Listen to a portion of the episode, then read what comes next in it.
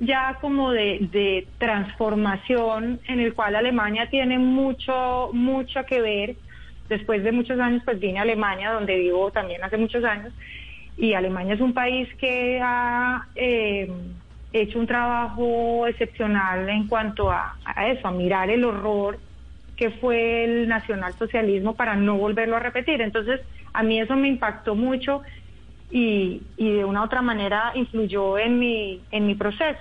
Mm, que tal vez es, eh, sí, que tal vez Elena la interrumpo eh, eh, una mirada distinta de todo lo que se ha dicho en estos 35 años, la mirada de las familias, la mirada de quienes han tenido que, como usted dice, soportar ese lastre y ese cambio de vida que significó la desaparición y muerte de sus seres queridos. Tal vez una reflexión final para no chiviar el libro y es que que, que, deja profundas reflexiones de que al final del camino lo único que nos puede terminar sanando es la verdad, como decía el padre de Rubén, el presidente de la Comisión de la Verdad.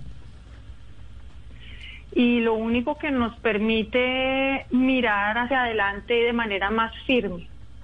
Sí, y sobre todo a las nuevas generaciones. Muchos no saben cómo pasó esto, ¿no?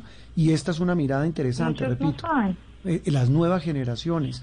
Eh, eso yo creo que es muy interesante. Tal vez una cosa final, ¿cree que, que tanto la JEP como esa Comisión de la Verdad, a donde eh, tienen un pie muchos de estos militares eh, implicados en, el tema de la retoma, eh, pueda llegar a, sanar esa herida y a que se conozca realmente lo que pasó, el, Elena?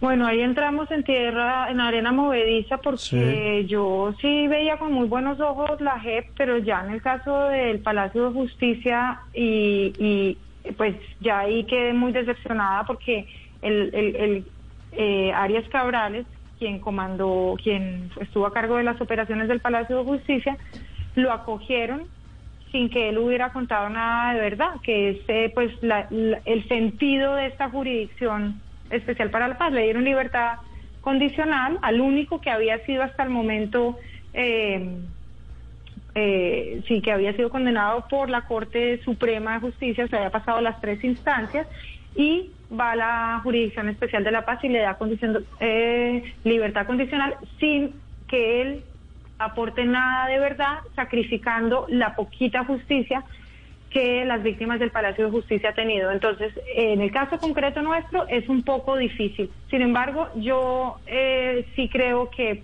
la es, es una opción y que hay que porque la justicia ordinaria tampoco ha hecho nada entonces mm. es que para nosotros es muy difícil es sí, muy difícil porque finalmente sigue siendo el mismo estado mm. El mismo estado las mismas conclusiones y llegamos siempre a lo mismo Elena esta pequeña charla era para precisamente a, a través suyo rendir tributo a las familias de esos colombianos que fallecieron en, en ese holocausto que aún no tiene respuestas que aún no se ha resuelto y que tiene, como decía María Camila, más preguntas, más interrogantes que alguna respuesta concreta. Feliz resto de domingo, Elena, y gracias. Gracias a ustedes por la atención. Muy amable. Elena Urán. Feliz tarde. Muchas gracias. La hija del magistrado Carlos Urán eh, apareció muerto después de que había salido vivo.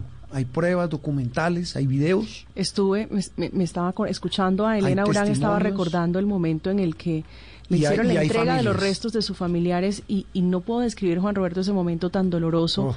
después de 30, 32 años de seguir eh, como, como reviviendo esa herida, el dolor que no, no cesa. ¿Qué, ¿Qué, me dice María Camila los que les entregaron los restos de que no eran los de su ser querido? Es una tragedia que tiene una herida profunda que aún no ha cerrado. Con estas reflexiones terminamos hoy, sala de prensa. Nos vemos. Feliz domingo. Feliz resto de domingo. Continúen con la programación de Blue Radio. Esto es Sala de Prensa Blue. Voces y sonidos. Hi, this is Will Friedle. In a world that sometimes feels uncertain, where communities can be disconnected, there are beacons of hope in your neighborhood. Introducing Neighbor to Neighbor, a California volunteers network. They believe that the people living all around you are your best bet at creating meaningful social bonds and preparing you for the next big weather event. Whether it's lending a helping hand to a neighbor in need or standing together in times of natural disaster, Neighbor to Neighbor empowers you to grow your community. Visit caneighbors.com to learn how you can help build a more connected community. Neighbor to Neighbor, it takes a neighborhood.